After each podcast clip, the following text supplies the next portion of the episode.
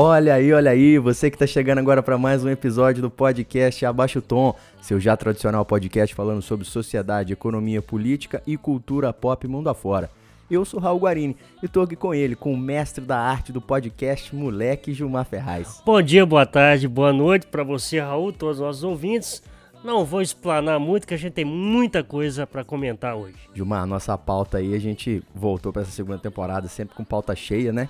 Então o podcast está com bastante coisa hoje. Vamos começar pelo tom do ouvinte. Eu vou começar aqui com o tom do ouvinte da Ana Emerick, lá de Espera Feliz. Falou com a gente através do, do Instagram. Falou aí que estava viajando pelo mundo enquanto ouvia o nosso podcast sentado na casa dela e vendo a tarde de Espera Feliz por lá. Ana, continue ouvindo o podcast, continue bem informado e mostre o podcast para todo mundo aí. Vamos, vamos é, virar a opinião dos bolsonaristas, né, Gilmar? Nosso objetivo principal, né? Principal.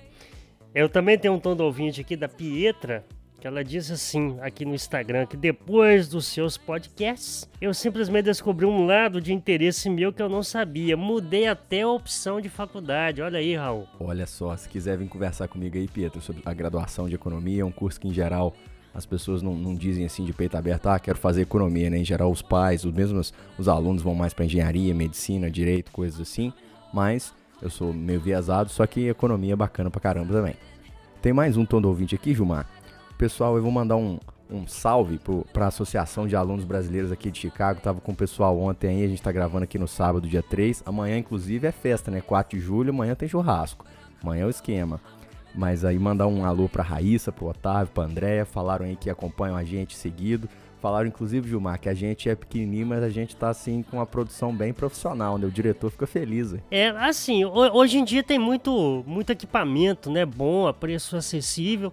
E é uma coisa que eu sempre comento pro Raul aqui, se já não tiver um mínimo, mínimo, mínimo de produção, é preferível não fazer. Tem que ter um mínimo de qualidade. Né? Gilmar, como você já disse outras vezes, a gente é pequenininho, mas a gente é invocado, né?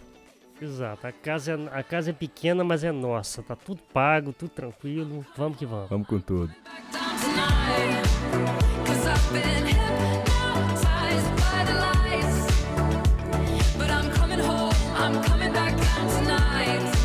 Gilmar, flash da semana, o que, que você conta aí de Terra Brasília? Então, cara, vamos começar aqui com o nosso momento fofoca. É, essa semana aquele aquele jornalista de alta performance, né, o Oswaldo Eustáquio, deu uma treta danada aí, tá envolvido, né, com os atos antidemocráticos. Dizem que ficou paralítico na cadeia, um caô danado, sei lá se até que ponto já pode confiar. Mas ele entregou a Damares aí, falou que a ministra Damares teve um caso aí com um homem casado, disse que destruiu a família do cara, palavras dele, abre aspas, né? Mas assim, para quem se diz tão puritana, tão isso e aquilo, sei lá, né? Tem nada a ver com a vida pessoal dela não, mas quem atira a pedra, né, na maioria das vezes tem telhado de vidro, né, companheiro? Hoje uma pergunta seguinte, será que a camisola é rosa ou é azul? é, é eis, eis a questão, né? E uma outra coisa aqui que mexeu bastante né, com o mundo político foi o governador do Rio Grande do Sul, né, do PSDB, o Eduardo Leite, que é, assumiu né, a sua homossexualidade lá no programa do Bial. É, como eu estava falando com, com o Raul aqui antes da gente entrar, não tem nada a ver com a opção sexual dele, muito pelo contrário. É, é, mas assim, criou um fato político, né? Porque deu uma sequestrada na, na mídia naquele momento. O Bolsonaro já deu o chilique dele, para variar, né? Rapaz, mas quem sujeito chiliquento o tal do Bolsonaro, né? Pra quem que prega o machismo, isso, aquilo, vai fazer chilique assim lá não sei aonde, né? E aí muitos já dão conta, né? Que finalmente se encontrou a famosa terceira via, né? Não sei até que ponto, né? Se essa situação vai perdurar. Fato é que de fato ele sequestrou um pouquinho o debate. Ô Gilmar, mas espera aí. Daqui dos Estados Unidos eu tô interessado mais aí num ponto específico, que é o seguinte. E esse tal desse super pedido de impeachment que tinha o Coquinho Catacoquinho, o pessoal da esquerda, todo mundo junto aí. Como é que foi esse negócio? Tinha até o, até o Alexandre Frota. Assim, né? Mais um super pedido de impeachment que virá, vai ser seguido de mais um super arquivamento. Independente disso, eu, eu sou petista desde lá de 1999 e eu só te falo o seguinte: se depender de mim para assinar um pedido de impeachment do lado de Joyce Hasselman, de Kim Kataguiri, o diabo que seja, vai esperar sentado, porque eu não me sento à mesa, não empunho a mesma caneta com esse povo, nem a pau. Pode me chamar de radical, pode me chamar disso daquilo, mas com esse pessoal eu não fecho de jeito nenhum. Tudo tem limite, né, Gilmar? Tudo tem limite, né? A gente pode ser. A gente tá unido aí, talvez, contra o Bolsonaro, mas cá pra nós, né? Eu acho que, que na política tudo tem limite, né? Aí é uma questão ética para mim, mas enfim, né? Não, não, não posaria pra uma foto junto com essa galera nem que fosse a última coisa a se fazer. É, Gilmar, até porque agora com a jo Joyce Hasselman com o novo estilo dela é um perigo. Se você postar uma foto com ela e a André, sua esposa, vai ficar com ciúme. Você toma cuidado, hein? Não, ela, nesse aspecto ela pode ficar muito tranquila, sem Não dá nenhum. problema nenhum, né? nenhum, nenhum, nenhum. Ô, ô, ô, Raul, e uma coisa que aconteceu aqui, que, que de certa forma assim eu não tinha dado muita, muita moral, mas você conversou comigo aqui, estava relatando a questão. Esse lance do prédio que, des, que colapsou, né, que desabou lá em Miami, que tem uma situação mais séria por trás de um, de um, de um simples desabamento. Né? Quer dizer, um desabamento não é simples, mas tem uma coisa mais séria em torno disso tudo, né? Pois é, Gilmar. Isso gerou bastante comoção aqui nos Estados Unidos, fez bastante barulho, saiu bastante na mídia. Acho que no Brasil saiu um pouco menos, porque no Brasil o noticiário está sendo tomado aí por outros outros assuntos assim de, de maior ordem. Mas para resumir pro, pro ouvinte que talvez não tenha, não tenha se dado conta, não tenha visto, um prédio assim alto de vinte e tantos andares ruiu em Miami e a cena é, é, horrorosa. Você vê um prédio realmente caindo. Sabe aquelas cenas de implosão quando o prédio simplesmente acaba? Não é igual aquilo não, mas é quase aquilo ali. Voou coisa para os prédios ao lado e tudo mais. E a situação ganhou uma outra dimensão aqui, porque a mídia americana, e não só a mídia americana, as autoridades americanas fizeram questão de ligar o desabamento do prédio a mudanças climáticas. Para explicar, para dar um pouco do, do contexto, a região onde o prédio estava em Miami é uma região em que praticamente as pessoas constroem as coisas sob areia. Não é areia, não, mas é um, um material poroso que está longe de ser a, a, terra que a gente conhece, ele é muito mais próximo de uma areia, certo? E aí o que acontece? Quando o nível do, do oceano sobe, você tem uma, uma questão que é a água aparecer dentro das, das garagens dos prédios, do subsolo do prédio. Esses prédios e, e, e, essa, e as ruas lá tem um sistema de drenagem que quando o nível do mar sobe, ele na verdade ele funciona ao contrário. Ao invés dele tirar a água de cima e jogar para baixo, ele pega a água que está embaixo e joga para cima. E isso é um problema histórico na Flórida. E o que acontece é que quando a água entra, por exemplo, na garagem do prédio, ela começa a corroer os canos de aço, né? O sal da água corrói os canos de aço. E aí, aquele aço vai crescendo ali dentro do concreto, ele cria uma rachadura no concreto e, portanto, cria uma rachadura na fundação do prédio que é, na verdade, a hipótese mais aceita com relação ao que teria causado esse desabamento. Tá tudo assim muito muito ligado a essa questão de, do, do aumento do nível do mar. Miami é uma cidade que tá, fica muito na mídia aqui nos Estados Unidos, porque é a cidade que o pessoal fala que vai sumir, vai sumir quando, quando, quando o nível do mar, se o nível do mar continuar aumentando e tudo indica que vai. E aí o Joe Biden aproveitou para dar uma martelada, já que essa agenda do clima é uma agenda importante para ele foi lá, conversou com as famílias e assumiu a conta, né? Chegou para a prefeitura de Miami e falou assim, ó, a conta do resgate aí, de cuidado pessoal aí é é tudo, é tudo do, estado, é, do, do, do, governo federal. Fica sossegado. Inclusive, Raul, para quem quiser se inteirar mais sobre isso, tem aquele documentário do, do Leonardo DiCaprio, que é o maior ator de todos os tempos. Eu, eu, eu sou apaixonado, eu confesso a minha paixão pelo Leonardo DiCaprio. É o maior artista, artista ator, sei lá, de todos os tempos. Eu adoro esse cara. Eu adoro Leonardo DiCaprio. Eu sou apaixonado pelo Leonardo DiCaprio. A atuação dele em O Lobo de Wall Street é um negócio louco.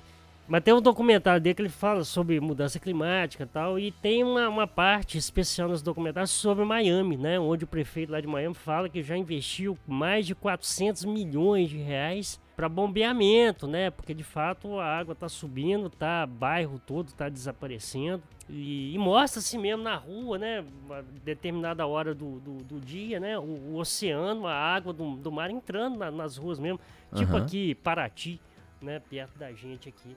É, enfim, essa questão não tem jeito, né? É, em algum momento ela vai entrar na, na ordem do dia de uma forma muito forte. Né? É, como, como saiu aqui na mídia, o pessoal tava chamando as vítimas do, do clima, né? Isso. É, já se fala em refugiados do clima e, e vai por aí. O, Raul, chegou lá essa semana, semana passada, não sei, a proposta de, de reforma tributária que é mais aí uma uma uma um elefante, né, que, que, que, o, que o governo brasileiro vai ter que manejar, né? Imagina um, um elefante sentado e você lá tentando encaixar ele, né? Colocar ele dentro do envelope para passar debaixo da porta. E aí, rapaz, hoje até a UOL, né, trouxe que me parece que uh, o governo vai mexer, inclusive, na declaração, na declaração simplificada, na declaração, naquela declaração mais ampla, e trouxe um, um dado lá que eu fiquei meio apreensivo, que do jeito que ela tá, eu, por exemplo, pagaria mais mil e tantos reais a mais de imposto de, de, de imposto de renda. Putz, eu já tô bolado que eu pago uma baba de imposto de renda, né? Pra mim que sou professor, que sou assalariado né, que neste momento dependem, inclusive, de, de, de, de dos programas sociais do, do, do, governo. Isso aí, de novo, aquela reforma para piorar que já estava ruim. Como a gente comentou aqui no podcast passado, a questão da, da Eletrobras.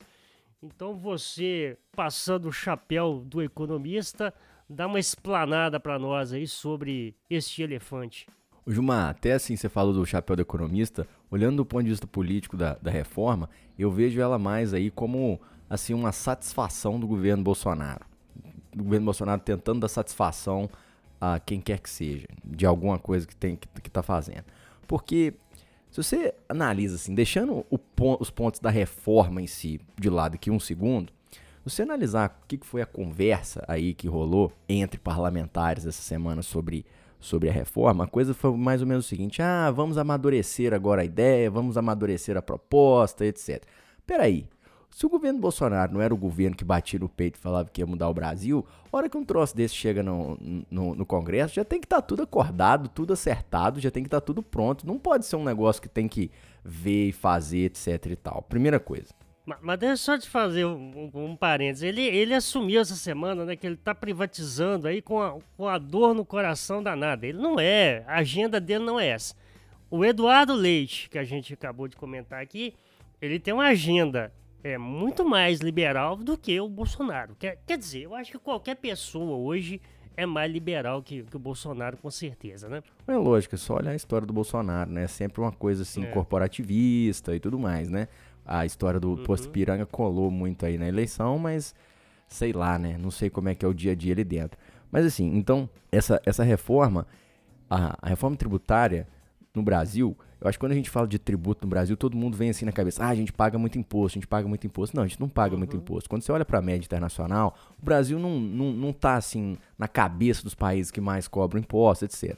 A questão é que a gente paga impostos e não vê isso ser transformado em serviço de qualidade. Eu é. pago mais imposto de renda nos Estados Unidos do que eu hum. pagava no Brasil, por exemplo. Por outro lado, você tem serviço de maior uhum. qualidade. Na Europa ainda é, é, esse efeito mais ainda. Você paga ainda mais imposto, chega a 40%, 45% alíquota do imposto de renda em alguns lugares.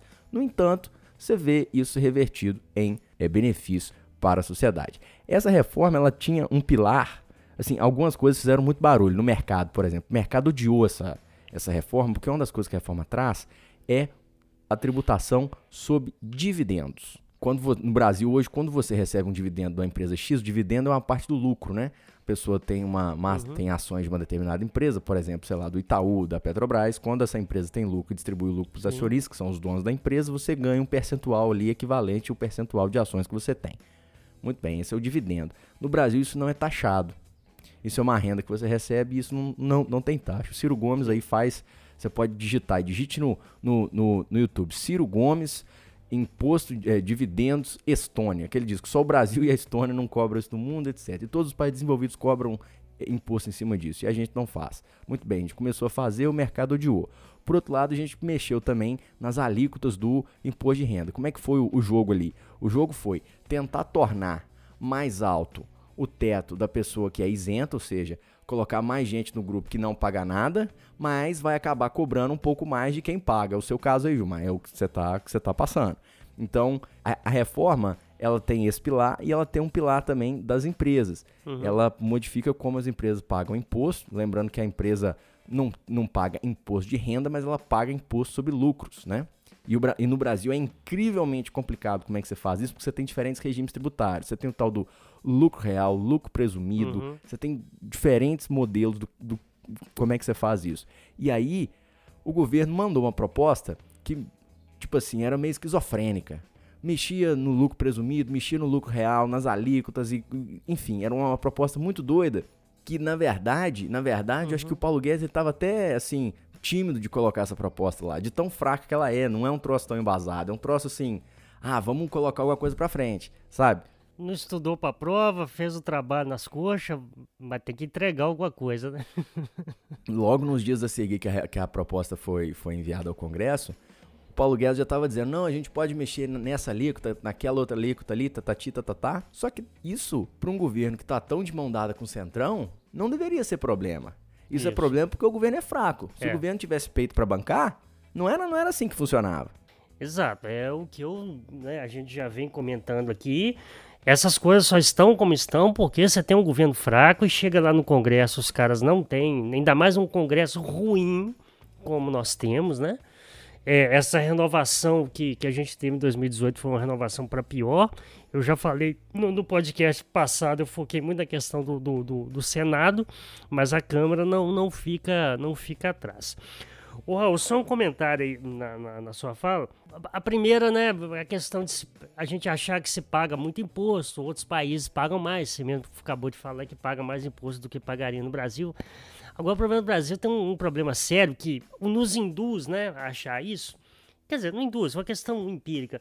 A renda, né, a, a renda é, é, muito baixa, né? Você vê que hoje, uhum. quem ganha dois salários um pouquinho paga imposto de renda. Então, essa é a primeira questão. Em relação aos dividendos, aí uma questão pessoal aqui que eu. Putz, eu custei a quebrar esse preconceito de investir os meus caraminguás lá na bolsa, exatamente na hora que eu invisto, que eu tô recebendo os dividendos em lá, vem o governo querendo taxar. Pô, Bolsonaro, você não acerta uma, meu caro, mas nenhuma. Só pra deixar Gilmar mais brabo. Pois é, mas assim, a gente até entende, né, que, que obviamente sou um, um, grão de areia, né, mas pro camarada, né, que com certeza ganha, que vive disso, né, não ter uma, uma, uma renda como essa não tributável, é, isso só contribui para a desigualdade que é flagrante aqui no, na nossa terrinha. Né? Não, exata, exatamente. É, ainda que a gente tenha uma entrada aí dos, dos da nova geração no mercado financeiro. Só, só para dar um dado, Gilmar, eu vi esse, esse dado outro dia no site da B3, que é a Bolsa, Bolsa Brasileira. Uhum. Em 2003, chuta quantos CPFs existiam é, negociando na Bolsa? Você é um CPF hoje que negocia na bolsa. Quantas pessoas é, faziam isso? Eu, eu, sei, eu sei que aumentou muito, né? Nesse último ano, né? Aumentou, assim, consideravelmente, né? Em 2004, você tinha 500 mil CPFs, da ordem de 500 mil CPFs. O dado de 2020 uhum. são da ordem uhum. de 16 milhões. Eu, eu acho que talvez isso, Raul, reflete de novo a questão comportamental, né? Porque, por exemplo, o, o Raul foi meu mentor aqui para que me ensinou a investir. Obviamente que eu não tenho todas as manhas do mercado e obviamente que eu não invisto lá a ponto de viver disso. Mas a questão dos aplicativos, né? É muito fácil você manusear, uhum. é, é, muito fácil você fazer as transações, né? Tudo eletrônico, não tem burocracia nenhuma. E eu te garanto, sim, que muita gente não sabe disso. Muita gente, porque pela, com as pessoas que eu converso, muita gente acha ainda que é bicho de sete cabeças, que tem aquela coisa, né? É, eu falei, mano, você tem, você compra ações de, de, de 3 reais, né? Se tiver com medo, né? É, compra lá as ações da, da Cielo, por exemplo, de 3, 4 reais e faz um teste só pra você se ambientar com a, com a questão. Você não tem que entrar na festa no camarote, Exato. né? Você pode entrar na festa é. ali no começo. E você falou um negócio interessante na, na sua fala, a questão da renda. Uma coisa que dá pra gente chamar a atenção no Brasil, que é muito diferente de outros países, é a questão do imposto sobre consumo. Quando você fala de regime tributário, regime tributário, de novo, eu vou morrer falando isso nesse podcast na vida tudo é o desenho. Isso. Você pode desenhar um sistema tributário que vai ser composto de imposto de renda, contribuição social, imposto sobre consumo, imposto sobre o que você quiser. vários impostos. A questão é como é que esses impostos interagem e em, sobre quem incide cada imposto. O imposto sobre consumo, o que é o imposto sobre consumo? É você ir no supermercado, você comprar uma caixa de leite e tem imposto sobre aquilo ali. Ele é um imposto super, como a gente, como a gente chama, regressivo. O imposto regressivo, ele cobra mais de quem tem menos. Isso. Porque pagar, suponha, 10% na caixa de leite de imposto para o cara que é pobre, pesa muito mais do que no cara que é rico. Grande claro. parte da uhum. cesta de consumo do cara que é pobre são os itens básicos da cesta básica de, de alimentos. Se você taxa isso, você está taxando mais o pobre do que o rico. E o Brasil tem um problema sério de, de taxar muito o imposto sobre consumo. Essa reforma tem um mérito que é um pouquinho tentar desfazer esse tipo de desigualdade. Você, por exemplo, você taxar muito consumo e não taxar dividendo, isso é uma receita para você reforçar a desigualdade. Deixa eu te falar isso aí sobre isso aí que você falou. Eu li um negócio essa semana, não sei onde, mas estava falando exatamente isso. Essa reforma, nesse aspecto, ela corrige algumas desigualdades. Sim. Só que, só que o governo, ele é tão ruim de comunicação que nem quando a notícia é boa, ela não tem amplitude, ela não, ela não, tipo assim, o, o, Bolsonaro não é capaz de chegar e falar, olha, essa reforma nenhum governo fez, uhum. eu tô fazendo. Porque você acha que o Bolsonaro sabe o que, que é reforma tributária? Não tem a menor ideia. Ele não trabalha, Raul. Ele não trabalha. Quando o pessoal vê aí na internet a agenda dele, a agenda dele é uma hora, um almoço, quando sei. Ele não trabalha ele não conversa, ele não articula, ele fica andando de moto. Então, isso, olha só que, que, que curioso, alguém falou, quando a, a, reforma nesse aspecto, tem os jabutis, que a gente pode discutir depois, mas assim, ela é uma reforma até interessante. Eles não são capazes né, de defender aquilo que, que é bom, né? É, é tipo assim, a pauta deles é tão negativa, o governo é tão negativo, que quando lança uma coisa razoável, eles não conseguem fazer a defesa disso. Gilmar, eu concordo com essa visão de que essa, essa reforma vai na direção correta nesse específico aí. Só que eu queria é, linkar isso com uma questão política, que é o, é o seguinte: o maior especialista em tributação no Brasil hoje se chama Bernard Api. É um economista brasileiro, um cara que estuda isso há anos, dedicou a vida a entender isso e sabe tudo de tributação no Brasil. Um economista assim de com E maiúsculo. O Bernard Api tem uma proposta de reforma tributária que ela já está aí sendo estudada e comentada há muitos anos. Pra você ter uma noção, quando eu entrei na graduação, isso lá nos idos de 2012, por aí assim, a reforma do Bernardo Api já era comentada como um negócio assim, é, bem estabelecido. Essa reforma, ela foi negociada pelo Maia e era levada a cabo pelo Baleia Rossi, quando o Maia era presidente da Câmara. Era a reforma que que o Temer gostava era uma reforma que no começo do governo Bolsonaro tinha um certo prestígio dentro da Câmara. É vista pela academia, etc., pelos especialistas, como assim a reforma, a reforma, né? Que vai na direção correta, tem a calibragem correta, bem estudada, bem entendida, bem debatida. Sabe o que o governo Paulo Guedes fez? Jogou no lixo, porque era, era do era do era do, do Baleia Rossi, era do, do Rodrigo Maia. E aí vem com uma história, uma reforma dessa aí que tem méritos também, só que, de novo, tudo é modelo, tudo é o desenho do mecanismo. Você não vai me contar que essa reforma é melhor estudada do que a que estava vindo antes, porque a que estava vindo antes tem no mínimo aí 15, 20 anos está sendo debatida. Aí você vai vir aí com um papel de pão que você achou na padaria ali? É a questão da, da, da, da, ideologia, né? Por isso que eu, que eu comentei aqui no, no podcast passado, é exatamente isso, né? A gente fica patinando, né? Então, tipo assim, não há aquela coisa de, de reconhecer os, os, as coisas boas, né, dos governos anteriores, né? Parece que criou-se um maniqueísmo, né? Nós que estamos aqui agora, nós somos o bem, tudo que passou era tudo mal. Na próxima eleição, no próximo presidente vai ser isso de novo e aí a gente não não não, não avança. E posso, para a gente talvez finalizar esse assunto, mudar de, de papo, Gilmar, eu queria chamar a atenção para mais um ponto aí dessa reforma, que também tem um aspecto político relevante, que é o seguinte a reforma tributária para o Brasil tem necessariamente, seja ela qual uhum. for, ela tem que passar pelo ICMS. A gente tem que discutir ICMS com mais atenção. ICMS é um imposto estadual sobre, sobre bens. Quem tem, quem já comprou, quem, quem, quem tem loja, na verdade, aí, que manda as coisas para o Brasil, sabe que loucura que é. É um imposto cobrado é, de uma maneira completamente esquizofrênica, com alíquota diferente Você imagina, por exemplo, quem lá em Espera Feliz é um problema sério, Gilmar. Lá em Espera Feliz nós estamos em Minas Gerais, só que Uhum. dali 10 quilômetros já é Espírito Santo. Você pega, por exemplo, o posto de gasolina que vende gasolina em Espera Feliz, ele tem 15% a mais de custo do que o que vende gasolina a 10 quilômetros dele no Espírito Santo, porque a- tem uma diferença na alíquota do ICMS. E isso, isso reverbera para outros e cria ineficiência para outros produtos de uma maneira geral. E essa reforma não tem coragem de discutir ICMS, porque discutir ICMS é discutir que unidades da federação, que estados vão perder receita. E o governo não tem peito para bater de frente com os governadores nesse momento. É. Aquela história também. Todo mundo é muito liberal até que mexa no seu privilégio, né? É, o, o- inclusive o, o nosso companheiro Zema foi eleito com essa plataforma neoliberal, de, de liberal, né? De desoneração, de, de, de mexer na, nessa questão dos penduricados dos impostos, e até agora o senhor Zema não mostrou muito a que veio, não, né? E por incrível que pareça, tem uma, uma aprovação muito alta, né? É, Como é que tá a aprovação dele, Gilmar? ou assim, não, não tem muita pesquisa, né? Mas assim, eu vejo comentário, né? Eu vi aí que tinha uma aprovação de 70%, mas assim, não é uma pesquisa confiável, também não vi assim o gráfico, vi alguém comentando, não sei, mas a, que- a questão toda é o seguinte, cara, o Brasil tá num mato tão sem cachorro, que se você fizer o básico ali de pagar os, os, os funcionários, deixar as coisas funcionando mais ou menos, é, é, já é um, um bom, um bom começo, um bom caminho. Fala-se aí na questão do, do, do, do Calil, né?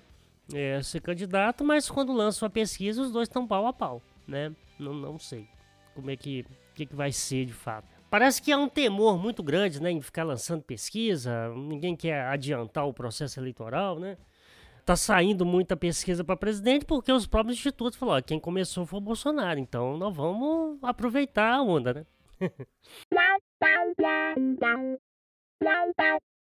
Ô Gilmar, contar pro ouvinte aí, você já tá sabendo, eu mu- mudei de apartamento essa semana e tô aqui arrumando mudança tem uns 3, 4 dias. E foi ótimo. Uma desculpa eu assistir a CPI do Covid o dia inteiro enquanto eu arrumava bagunça. Eu ficava escutando ali arrumando as coisas. Essa semana aí, a gente viu uns desdobramentos interessantes e vou te falar que o roteirista aí de Brasília, o cara tá, tá inspirado, né, Gilmar? Conta essa história pra nós. É assim, ela, ela foi boa pro roteiro, né? Mas assim, em termos de novidade, em termos de alguma coisa, não, não acrescentou muita coisa, né? É, eu também, mesma coisa, né? Foi na quinta-feira, né? O depoimento do, do Dominguete, Dominguete né? foi quinta-feira.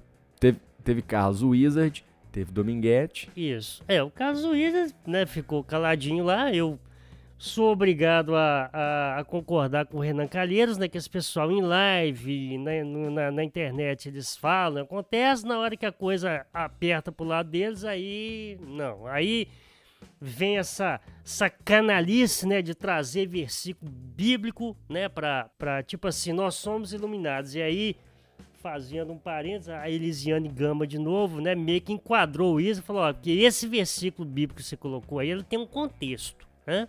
E ele e o Randolfo Rodrigues contextualizado, foi uma aula ali de catecismo, mas é, é, fazer o quê, né? Se a pauta naquele momento tinha sido essa, então você tem que combater os inimigos com, me- com as mesmas armas dele, né? Pois é, o caso Luiz não, trouxe nada, né, demais, né? Chamou muito a atenção porque ah, a forma como ele se referia, né, aos mortos, né? É curioso que ele sempre falava do tal tratamento precoce de uma forma séria e quando ele ia falar dos mortos, ele ria, né? Debochava, né? E naquela cidade, ha, ha, ha, ha, ha, aqueles teve só quatro mortos, ha, ha, ha, e que não usaram. E aí abria, né, um, sorrisão. Aquilo ali pegou, pegou muito mal, né? Eu te falo assim que eu senti mal quando eu, quando eu vi aqueles, aqueles vídeos, né? E aí no outro dia o Dominguete, um, um PM todo enrolado, pensa num cabra enrolado, inacreditável, né? Fazendo negócio que não podia fazer porque o PM não pode ter outra atividade, É, mas enfim, o, o governo Bolsonaro deu voz, né? A esse tipo de, de pilantragem. E aí, Raul, teve uma, uma suspeita muito forte, né? Na verdade, assim, a gente não é, não, não sabe é, de fato o que que foi aquilo, né? Aquilo ali, nesse momento, está sendo a maior incógnita, né, da, da, da CPI. Quem que é esse Dominguete, né? Ô, Gilmar, deixa eu tentar dar o meu, o meu assim, a minha visão de fora. Você me Uhum. confirma se, eu tô, se eu tô vendo, assim, a, a linha corretamente. Pra gente contar, né, pro ouvinte, assim, a, a nossa visão Uhum. também da história do que que tá acontecendo. Esse tal de Dominguete é um PM mineiro. Ele lembra até o jeito de falar do Zema, né? Ele tem o mesmo sotaque do Zema. Sim, é. PM, ele fazia um bico meio que de representante comercial da tal da Davat, né? Que é uma empresa baseada no Isso. Texas, mas que aparentemente comercializa aí produtos de, de saúde, coisas assim menores, né? Uhum. E aí, esse camarada foi designado pelo tal do Cristiano, que, ouvinte, fique atento aí nesse nome, esse nome vai voltar aqui nesse podcast. O tal do Cristiano, que é o representante da Davat no Brasil. Esse cara É. foi designado, o Dominguete foi designado pelo Cristiano para interagir com o governo brasileiro e oferecer vacina da AstraZeneca via Davat. E aí o governo brasileiro não concordou com a proposta, paz, meu ouvinte. Não porque estava cara, mas porque estava barata. E, e pediu Barata. um real a mais, ó, desculpe, um dólar a mais dólar. por vacina. Então a história era que o preço era 3,50 dólares por unidade. E aí eles queriam uma proposta de 4,50 para guardar um dólar no bolso. O tal Dominguete dá uma entrevista para a Folha de São Paulo no domingo, é chamado logo em seguida para falar sobre isso na, na, na CPI do Covid. Dominguete tá ali falando as coisas, e aí eu acho que o ponto alto da história é quando ele diz que Isso. tinha um parlamentar também envolvido nessa negociação de AstraZeneca. Lembrando que a história toda do Luiz Miranda da semana passada foi Covaxin, tinha nada a ver com AstraZeneca. Acho que foi até a Renata Lopretti que falou, um escândalo para cada vacina, né? Cada vacina tem o seu escândalo. Aí o tal Dominguete disse lá na CPI do Covid que tinha um parlamentar também envolvido na transação, que era o Luiz Miranda, o mesmo cara que denunciou o negócio da Covaxin.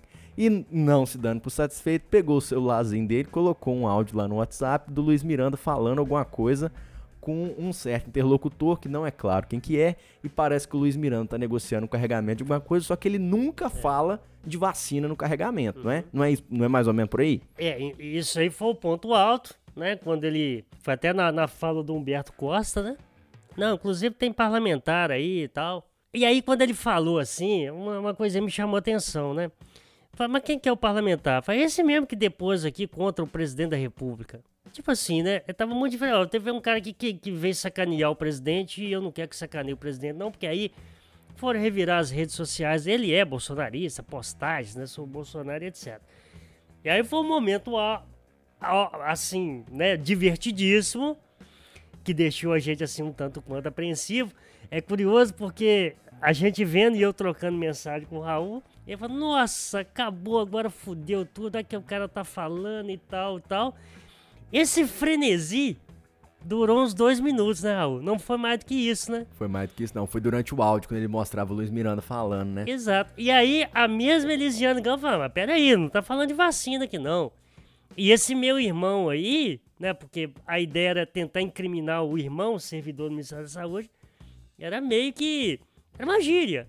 Pô, meu irmão, para com isso, né? Coisa, Aham. né, coisa que a gente usa. Aqui, aqui em Minas Gerais já não fala meu irmão, né? Aqui em Minas Gerais já fala fi, né? Ô, fi. Exato. exatamente, exatamente. Ô, fi. Peraí, pô. E aí, logo assim que Elisiane Gama levanta essa questão, o nosso mito Omar Aziz, né? É. Que já estamos fã dele, vira e diz: Ô companheiro, peraí. Chapéu de otário é marreta. Só para concluir, no- lá na nossa região, chapéu de otário é marreta. E jabuti não sobe em árvore. Perfeito, tá? O senhor está sob juramento, perfeito. Pois não, excelência. tá certo? Não venha achar que aqui todo mundo é otário. Que Não é, Pateta. tá? Nem Perfeito, pateta. presidente.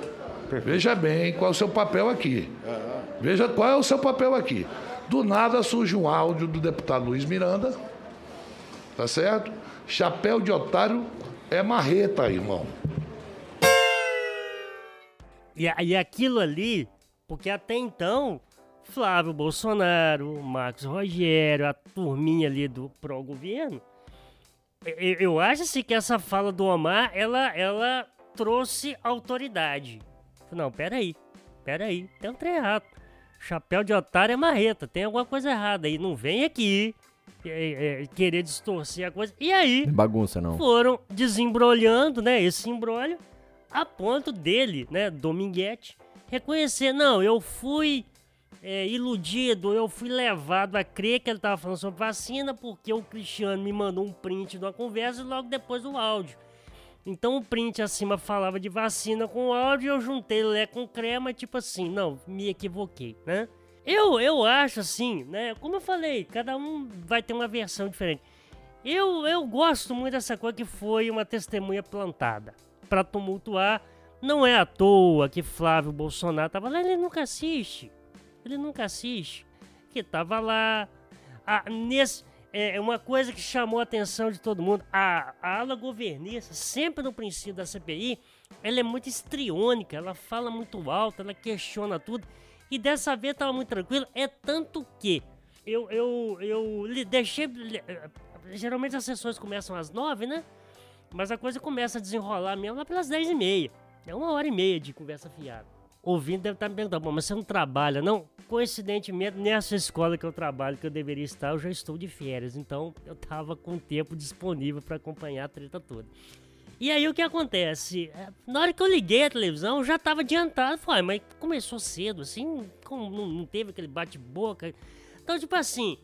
E aí tem uma foto, Raul, alguém postou uma foto de, de fazendo um grupinho. Flávio Bolsonaro falando e Luiz Carlos Reis o tal do Girão, o tal do Marcos Rogério e mais um outro, e o tal do Jorginho lá de Santa Catarina. Eles meio que conversando assim entre eles, o Flávio Bolsonaro liderando o debate, tipo assim, ó, fica, fica na sua aí, fica tranquilo que vai vir bomba. Mas a, a, a tática, se foi tática, né, né, se, se de fato era uma armação, foi muito mal feita, muito costurada e imediatamente a coisa toda. Porque o que, que acontece? Aí que vem aquele lance. No exato momento que estava acontecendo isso, as redes bolsonaristas comendo desembolado. Olha lá, ó, tá vendo? E aí, eu acho que a declaração mais que entregou a rapadura mesmo foi quando o Renan Calheiros, também muito hábil, pede a apreensão do celular e o Flávio Bolsonaro. Não, mas pera aí, só vai olhar esse áudio, não pode olhar outras conversas do cara, não. Foi, eu acho que ali entregou a rapadura. Não, não, não procura não, porque senão vai achar um zapzinho meu lá, deixa o quieto aí, muda de assunto, etc. E aí, só para finalizar essa parte, o, o, o, Flávio foi um dos últimos a falar. Tinha que falar porque tava lá, porque tipo, assim, se eu for embora eu vou entregar. E fez um discurso razoavelmente polido Pra variar, tirou a máscara para falar, só o único babaca sem máscara, e a coisa transcorreu. Então, tipo assim, foi bom pro roteiro, foi uma coisa meio Tarantino, assim, mas em termos de contribuição pra CPI, não, não, não, não teve nenhuma, nenhuma novidade, a não ser a comprovação de um dólar pro dose, né? O que daria aí é, é propina na casa de bilhão, né? Como diria o Ciro Gomes, dá bilhão. Ô Gilmar, e aí eu vou falar um outro negócio que é o seguinte: o cara que saiu grande dessa situação aí se chama Luiz Miranda. Porque o Luiz Miranda estava ali nos arredores da, da, da sala da CPI é. no momento que o áudio veio. Ele entra na sala, fala com o Omar Aziz: Ó, oh, esse cara aí tá falando mentira, eu tenho o áudio todo, esse áudio que ele tá mostrando tá editado.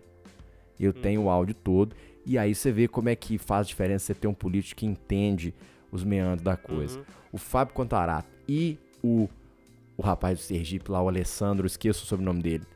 Alessandro Vieira, né? Alessandro Vieira. Os dois são delegados, instruíram o, o Luiz Miranda a ir até a polícia e ir até um cartório fazer uhum. uma operação que na verdade eu nem sabia que existia, que é basicamente você chegar no cartório, o cara do cartório, o tabelião, né? Ele escuta o áudio, transcreve aquilo ali e firma, assina e diz: Ó, eu dou ciência que o que está escrito nesse papel é. e o é. que tem no áudio, eles, eles batem, né? Eu nem sabia que tinha isso e realmente o Luiz Miranda tinha o áudio completo e o que o cara mostrou, o Dominguete mostrou, tá editado. Isso aí caiu a casa, né? É, isso aí é aquilo que eles falam de fé pública, né? Eu falo, eu vou falar, quero que você avalie o que eu tô falando. Tipo assim, eu tô assumindo um compromisso pela minha fala na sua frente, tô assinando que eu não tô mentindo.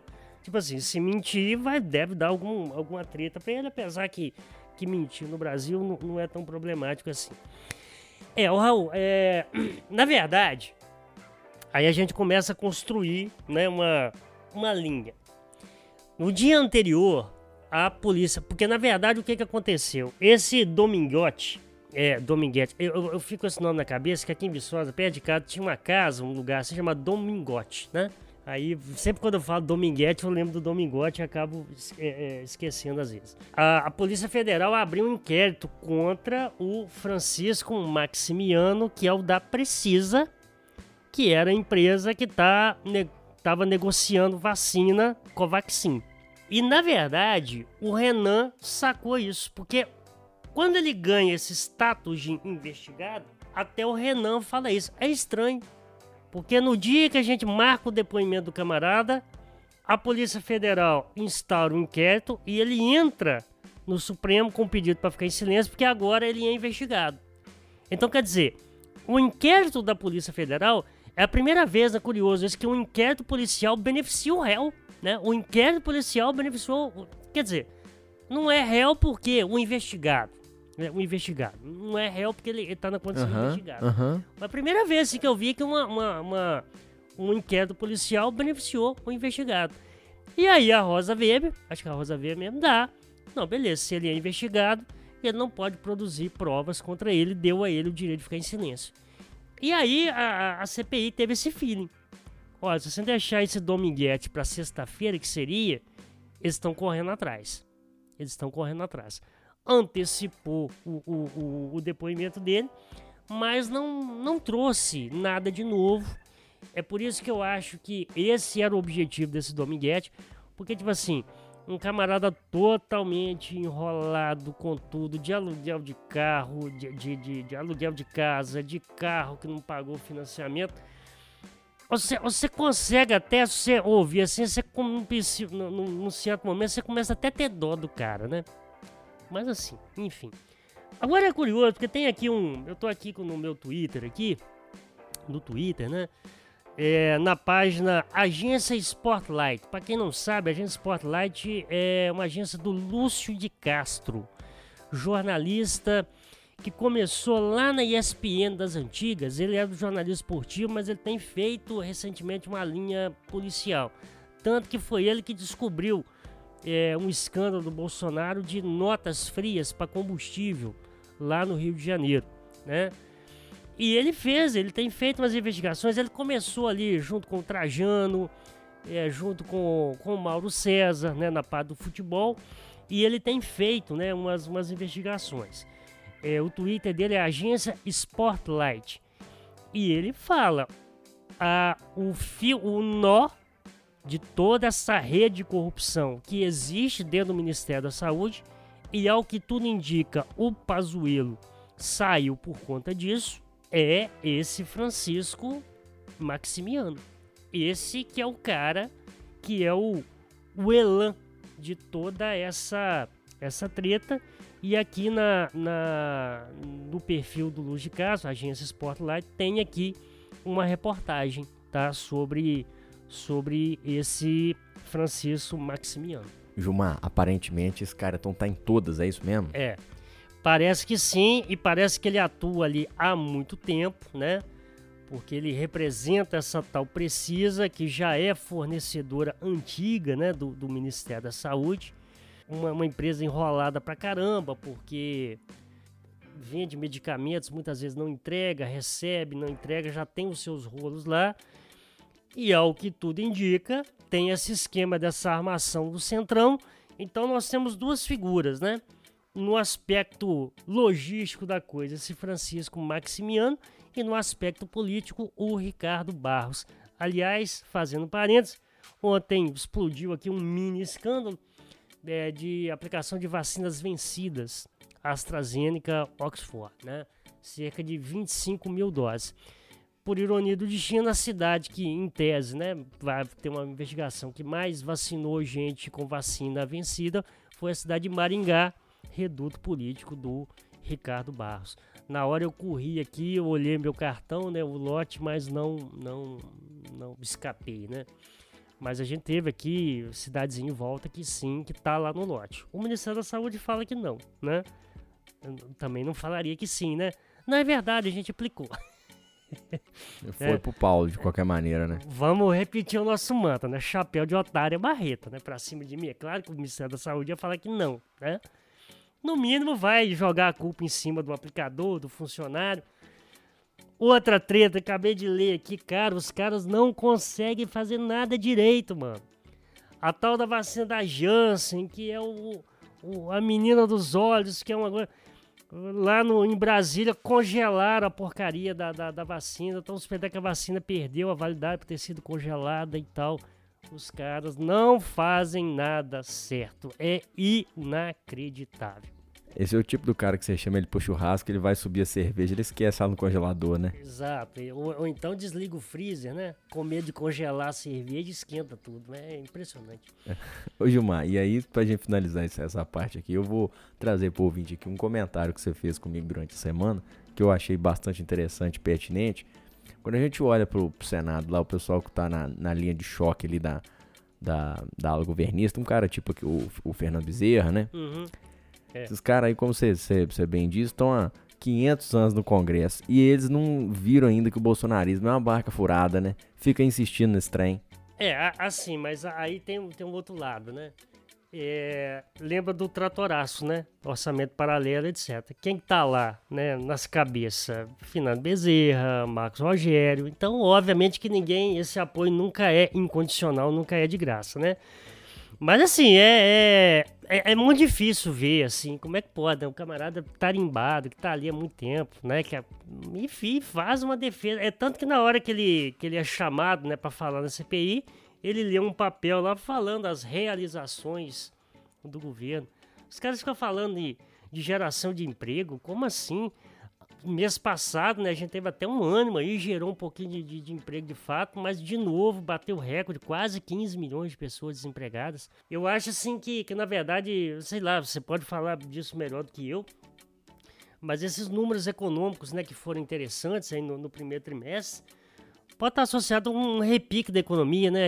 A economia estava muito deprimida, eu estava até lendo sobre isso, é mais ou menos aquele, aquela melhora que o sujeito dá antes de morrer. É aquela né? história, é mais fácil ir Enfim. bem quando você está indo muito mal, né? Qualquer melhora já é muito boa. Para quem não tem nada, metade é o dobro. De repente, quem me ouve falando assim, ah, mas o Gilmar é petista, tá torcendo pro ciclo pegar fogo. É, é essas questões, ô Raul. É, aqui no Brasil, essas questões políticas, eu acho que elas independem do, do, do, do ainda mais assim de um. Sim, concordo. Porque, na verdade, tudo bem, é gráfico, é número, é interessante, mas é, as pessoas têm que sentir isso é, no prato, né? É na compra do supermercado, é na conta de energia, né?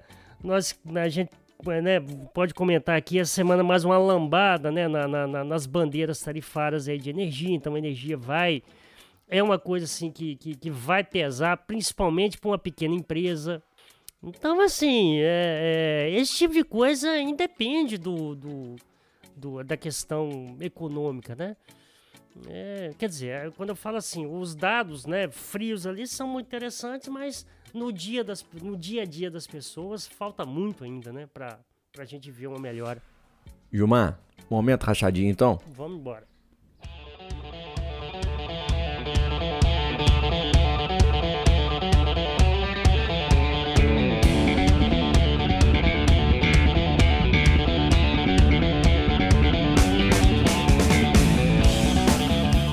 Gilmar, dessa vez eu vou primeiro no momento rachadinha. Vou trazer um som, o som do Biquíni Cavadão.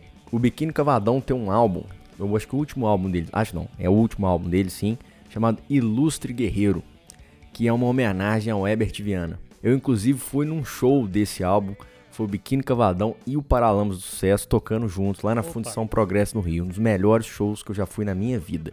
Coisa muito fina. E aí é isso mesmo é o Biquíni Cavadão reinterpretando grandes músicas dos Paralamas do Sucesso e composições do Herbert Viana que nunca foram gravadas pelos, pelos Paralamas e por ninguém. Coisas novas, inéditas. E eu sou fã pra caramba do Biquíni Cavadão. É aquele estilo que o ouvinte que conhece Biquíni Cavadão já está acostumado. E quem não conhece precisa conhecer, porque faz parte aí da cultura pop brasileira. Fica o álbum aí, Ilustre Guerreiro aí no, no melhor Spotify próximo de você você encontra. Eu não sou magnata, eu sou do povo, eu sou Zé Ninguém. Aqui embaixo as leis são diferentes. Eu sou do povo, eu sou Zé Ninguém. Aqui embaixo as leis são diferentes. E ainda é uma banda é, muito animada, né? Os shows são muito animados. O Bruno Gouveia não para, né? É, de jeito nenhum. É, eu tenho uma fase muito boa com o Biquíni também, né? Quando eles lançaram aquele Eu Sou do Povo, Eu Sou um Zé Ninguém, Vento Ventania, né? São músicas clássicos que ficaram na memória da cultura pop.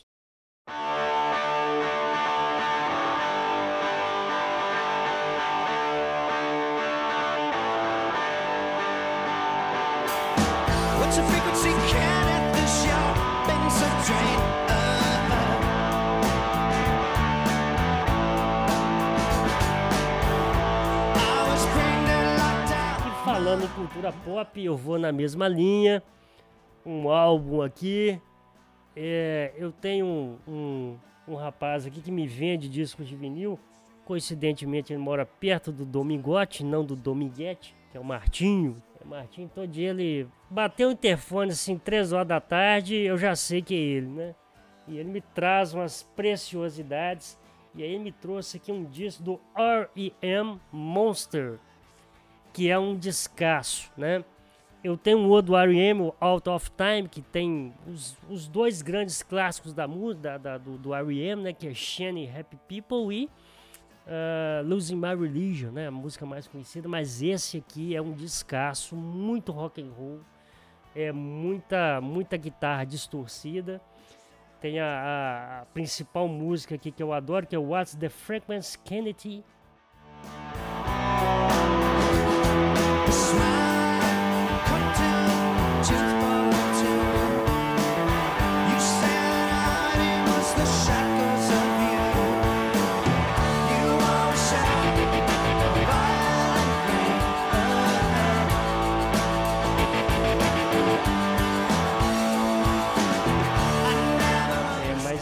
todo o disco é muito rock mesmo, um, um, disco pauleira, né? E esse disco aqui, esse vinil, ele foi muito pouco tocado, tá?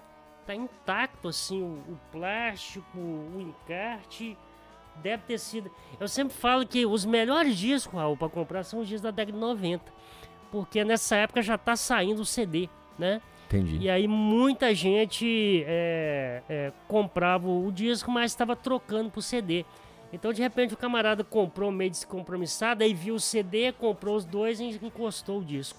Então, tipo assim, os discos são pouco rodados, né? Como, tipo, quando a gente fala de carro, né? Então fica aí R.E.M. Monster. Descasso. Coloque aí agora.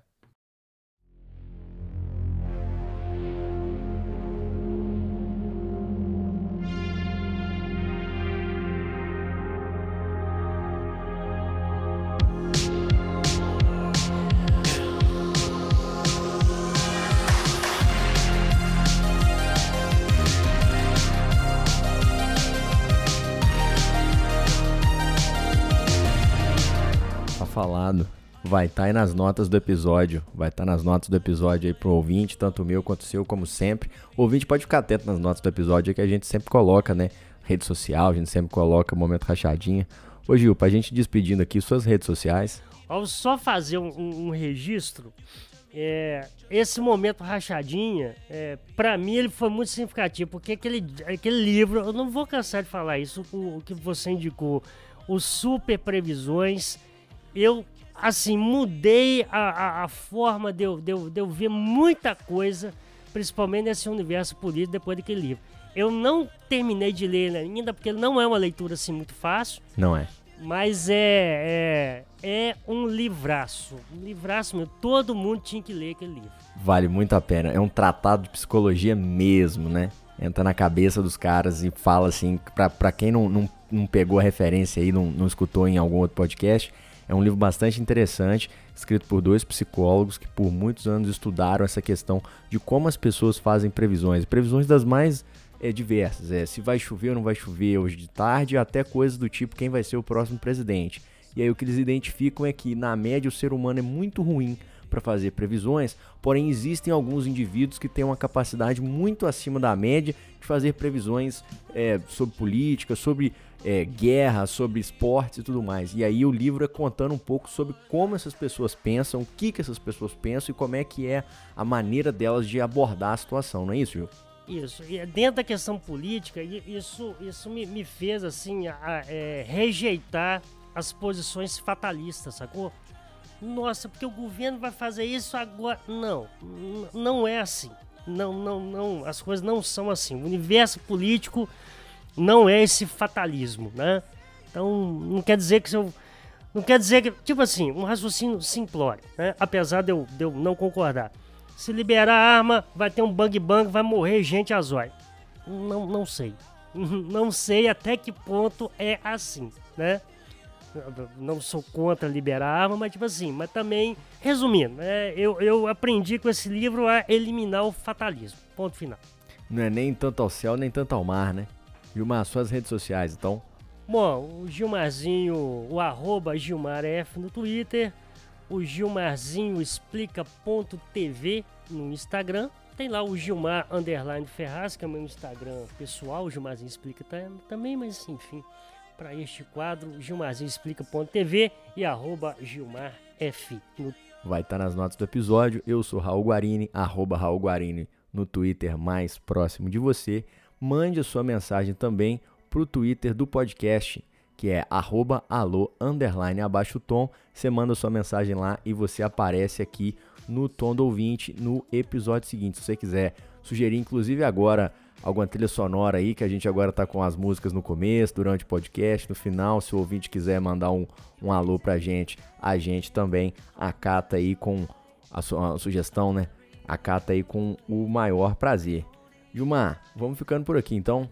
É, eu vou fazer um pedido assim muito humilde, né? Porque a gente gosta de falar o tom do ouvinte, mas assim, de preferência, põe lá no Twitter que você ajuda a gente a movimentar a página, que a gente tem poucos seguidores, nós somos pequenininhos, mas se puder colocar lá no Twitter, a gente fica muito agradecido, gera um certo engajamento, mas obviamente faço isso com muita humildade e agradecendo sobretudo o retorno é, que a gente tem, né? Um retorno muito gratificante mesmo e é o que motiva a gente a continuar fazendo os episódios. Raul, um abraço, até a próxima, valeu. Tá falado, Gil. Eu que agradeço, como sempre, o ouvinte que nos acompanhou até aqui. Semana que vem, se Deus quiser, tamo de volta. Valeu, falou! no.